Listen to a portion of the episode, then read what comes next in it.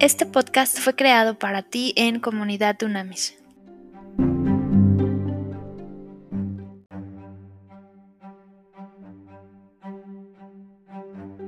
Trascendente día, líderes de verdad.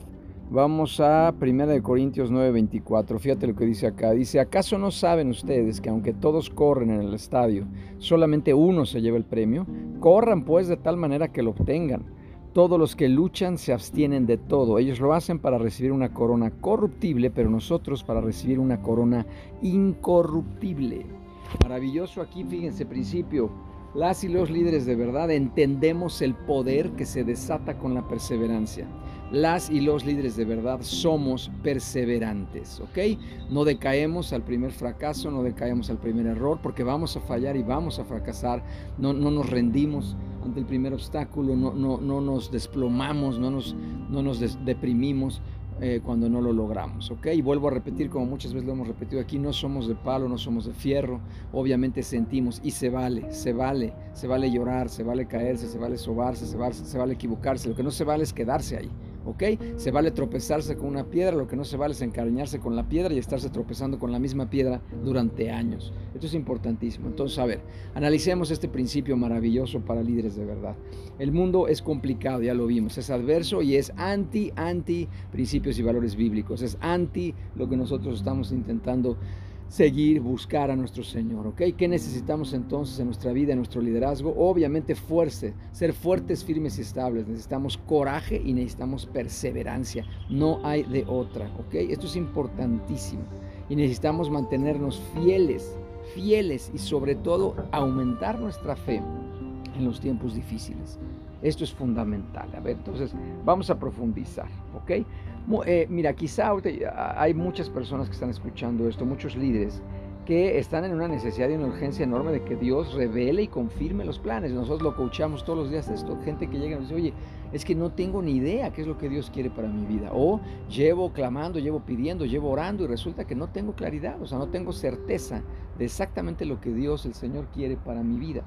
Entonces, ojo, eh, eh, un principio fundamental de arranque. Acuérdate que no, Dios no opera en nuestros tiempos, son sus tiempos. Esto lo hemos visto muchas veces. En griego, cronos es el tiempo del mundo, el tiempo nuestro, que todo tiene que ser para ayer, todo que tiene que ser rápido, el tiempo microondas, el, tiempo sopa ramen, o sea, todo es inmediato, todo es desechable, eh, eh, en fin, y obviamente en el tiempo cronos, el tiempo nos somete a nosotros, eh, cuidado con eso, el tiempo es del mundo y el tiempo nos ahorca, siempre estamos apresurados, ¿cierto o no? Siempre estamos en un sentido de urgencia, pero ese tiempo no es de Dios, hay, en griego hay otra palabra, ya lo hemos visto muchas veces, tiempo ya hemos visto que hay que estudiar el Antiguo Testamento en hebreo, el Nuevo Testamento en griego, para conocer la profundidad del significado de cada una de las palabras. Tiempo entonces es cronos del mundo, ese no es nuestro tiempo, ese nos ahorca, nos mata, nos presiona, nos esclaviza. Y hay otro tiempo que es, que es kairos, y el kairos es el tiempo de Dios, es el tiempo perfecto. Y como dice el proverbio, ni antes ni después, sino justo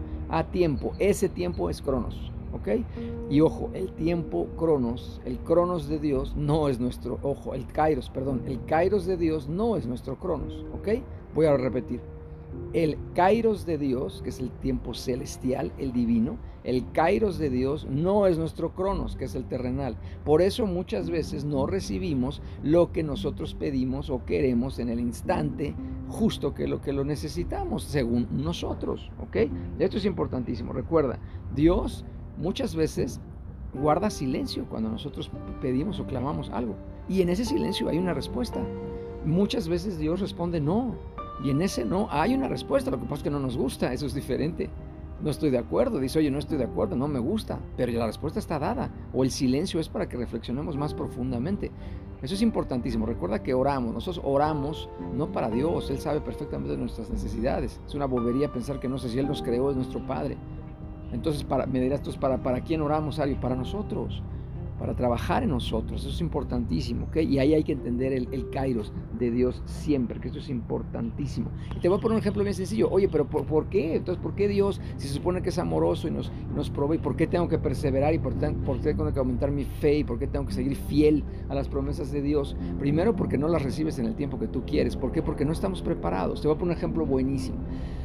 Mis hijas cuando, cuando las enseñamos a manejar muy chiquitas, empezaron a manejar y me acuerdo que una de ellas ya estaba tan emocionada que estaba empezando a manejar ¿eh? y me dice, ah, yo tenía que ir al aeropuerto, y me dice, oye, quiero, eh, yo te llevo al aeropuerto, quiero manejar en viaducto. Entonces tú te imaginas, o sea, una niña, jovencita, de 15 años, 14 años, que está empezando a manejar y que te diga, vámonos, yo te llevo al aeropuerto y te va a dejar en el viaducto, quien conoce el viaducto sabe que estoy hablando, y va y después se regresa sola.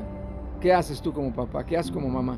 Le dices, sí, mija, aquí están las llaves, sale, vámonos. Te deja el aeropuerto y luego, claro que no. Obviamente no, o lo que es una vacuna es otro ejemplo buenísimo. ¿Qué niño le gustaría vacunarse? Ninguno. Y luego cuando tú ves que inyectan a tu hija, a tu hijo, pues es un dolor enorme, pero entonces antes no lo vacunas, entonces que le pegue alguna enfermedad y que se muera de inmediato. ¿Sí me entiendes? Entonces hay veces en donde Dios guarda silencio, donde Dios responde no, porque no estamos listos, se acabó. No es por Él, es por nosotros. Y por eso nosotros necesitamos seguir trabajando en nosotros para llegar a, esa, a ese carácter, a ese carácter de Cristo en el cual estamos llamados hacer. Esto es importantísimo, ¿ok? Y no se te olvide que, cualquier que cualquiera que sea tu problema, cualquiera que sea tu necesidad, en Dios está la satisfacción de la misma, pero no en nuestro cronos, sino en su kairos. Esto es importantísimo. ¿Qué tenemos que hacer nosotros? Perseverar, seguir fieles a las promesas de Dios y perseverar. Y para eso se necesita fe. Hay que aumentar nuestra medida de fe, ¿ok? Escucha esta frase maravillosa de Charles Swingle. Dice, las batallas se ganan en las trincheras pensando permanentemente que Dios ya ganó la guerra por nosotros. Amén, estoy seguro de eso. ¿Ok? Y para eso se necesita coraje, se necesita determinación, se necesita perseverancia. Hice esto es día a día. No es que, oye, ya es que ya tuve coraje, perseverancia y determinación hace un mes o hace un año. No, no, líderes, sabemos exactamente que quienes estamos metidos en el negocio de establecer el reino, de bajar el cielo a la tierra, de llevar justicia, paz y gozo en cada lugar en que pisamos. Obviamente esta batalla es una batalla diaria, diaria. Todos y cada uno de los días se tiene que avanzar desde la trinchera, en la línea de golpeo. Eso lo sabemos. Si estás muy tranquilito en tu zona de confort, pues obviamente no estás siendo un líder de verdad. Obviamente no estás enfrentando a las tinieblas. Obviamente no estás haciendo que las tinieblas retrocedan. Espiritual, mental, emocional y físicamente también. Me explico, tenemos que ser fuertes y perseverantes y esto no se te olvide, Dios ya nos ganó la guerra porque es nuestro Papá Celestial. Podremos perder batallas, sí, pero no la guerra. Si tenemos un mal día, ok, listo, por eso Dios hizo la noche. Para dormir, entregar nuestro corazón, vaciarnos completamente ante Él y Él durante esa noche preciosa nos restaura. Y esto yo te lo puedo decir de testimonio, nos restaura espiritual, mental, física, física y emocionalmente, para estar listos al día siguiente a volver a esa línea de golpeo, a volver a esa trinchera y establecer el reino para él. ¿okay? Oswald Chambers, fíjate lo que dice, me gusta la, la definición que hace de perseverancia. Chambers dice, perseverancia es la absoluta seguridad y certeza de que lo que estamos buscando y esperando va a suceder. ¡Bum!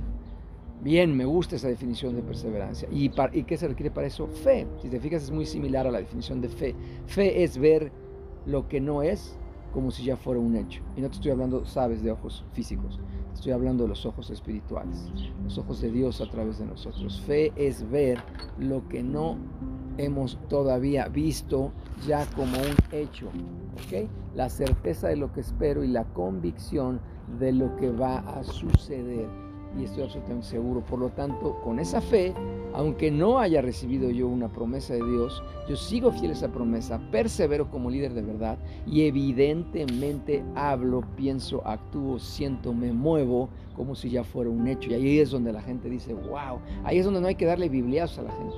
Ahí la gente simplemente te acerca y te dice, ¿cómo, ¿qué comes? ¿Qué haces? Para tener esa fe, para tener esa perseverancia. Y entonces tenemos que doblar nuestra rodilla y decir, se lo debo a Él. Todo se lo debo a Él y todo, absolutamente todo es por Él, ¿ok? Fíjate qué hermosa frase de Barbara Johnson. Dice, si las cosas se ponen duras, se ponen difíciles y todo se pone en contra tuya, recuerda que toda hermosa flor que tú y yo vemos florecer, ojo, florece, siempre tiene que florecer en medio y a través de un montón de lodo. Escucha qué impresionante frase. A ti te gustaría estar todos los días rodeado de lodo y tener que atravesar lodo, quienes hemos hecho pruebas de sobrevivencia y quienes hemos hecho muchas actividades de acertijos, de retos físicos, mentales, emocionales y, hemos tenido que arrastrarnos en lodo y pasar por situaciones difíciles, entendemos esta frase. Ve qué hermoso, todas las flores son preciosas que las vemos, la creación de Dios, esa flor tuvo, tuvo que pasar, tuvo que cruzar, tuvo que vencer un montón de lodo, tierra mojada, que es lodo. Y ahí está la flor hermosa, floreciendo. Hay una flor que, que, es la única flor del mundo que florece en el desierto absoluto en Israel. Y es bellísimo, bellísima esa flor. Y ahí está, en medio de la nada, en medio del desierto. Y ahí está, la creación hermosa de Dios. Eso es maravilloso. Entonces, y que por cierto, esa flor tiene, en, el análisis microscópico, una científica israelí, detectó que esa flor justamente tiene exactamente en su ADN eh, biológico, como especie de planta, eh, la estrella de David configurada como, como si fuera grabada. Imagínate que está como grabado, es espectacular esto. Ok, bien, entonces eso quiero que nos llevemos de imagen hoy, líderes de verdad. No te rindas. No sé por qué estás pasando. No te rindas. Tienes un Dios grande, poderoso, que ya ganó la guerra por ti. Si, estás, si tú sientes que estás perdiendo la batalla, por nosotros lo que debe quedar es pedirle a Dios fortaleza, firmeza de carácter, dominio propio para seguir adelante. Y acuérdate, cuando se te olvide y quieras ya bajar la guardia y rendirte, recuerda que hay mucha gente que viene detrás de nosotros, abajo de nosotros, que está observando cómo vamos a reaccionar ante situaciones difíciles. No cuando todo va bien, ahí no se requiere fe, hay cualquier payaso. Por eso son, somos líderes de verdad, no payasos. Cualquier payaso se rinde, cualquier payaso en algo, en algo sencillo, fácil lo logra. Los líderes de verdad, obviamente, nos sobreponemos con carácter, firmeza, fortaleza a cualquier situación y no por nosotros, sino por quien está en nosotros y a quien pertenecemos. Vamos a orar. Pa, en el nombre de Cristo, te damos gracias, gracias de verdad por aprender todos los días de ti. Gracias, gracias porque tú nos cambias el chip todos los días y nosotros nos dejamos y estudiamos tu palabra y nos ponemos en tu presencia. De inmediato cambias nuestro paradigma, cambias, cambias el chip por completo.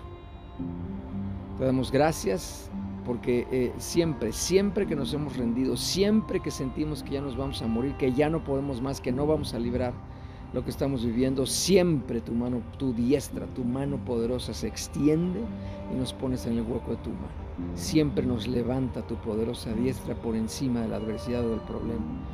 Por eso te pedimos, Señor, que nos hagas fuertes, firmes y estables para nuestro primer equipo, familia, para nuestro segundo equipo, trabajo, para nuestra iglesia, templo, para nuestra comunidad, para nuestro país. Levántanos, levántanos porque vamos a resplandecer en ti.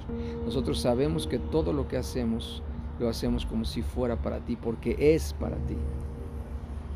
En ti, por ti, para ti es como vivimos nuestra vida y nuestro ejercemos nuestro liderazgo, el don maravilloso que nos has dado y el privilegio y la inmensa responsabilidad de ser líderes en estos tiempos. Por eso te pedimos, Señor, perseverar, perseverar, perseverar, que sea la determinación, la convicción que tenemos sea contundente, que todos los días tomemos decisiones que nos acerquen a ti y que acerquen a toda la gente que tenemos el privilegio de servir a ti. Te lo pedimos sabiendo que hecho está. En tu nombre, Cristo, sabemos que esto hecho está. Amén, amén y amén.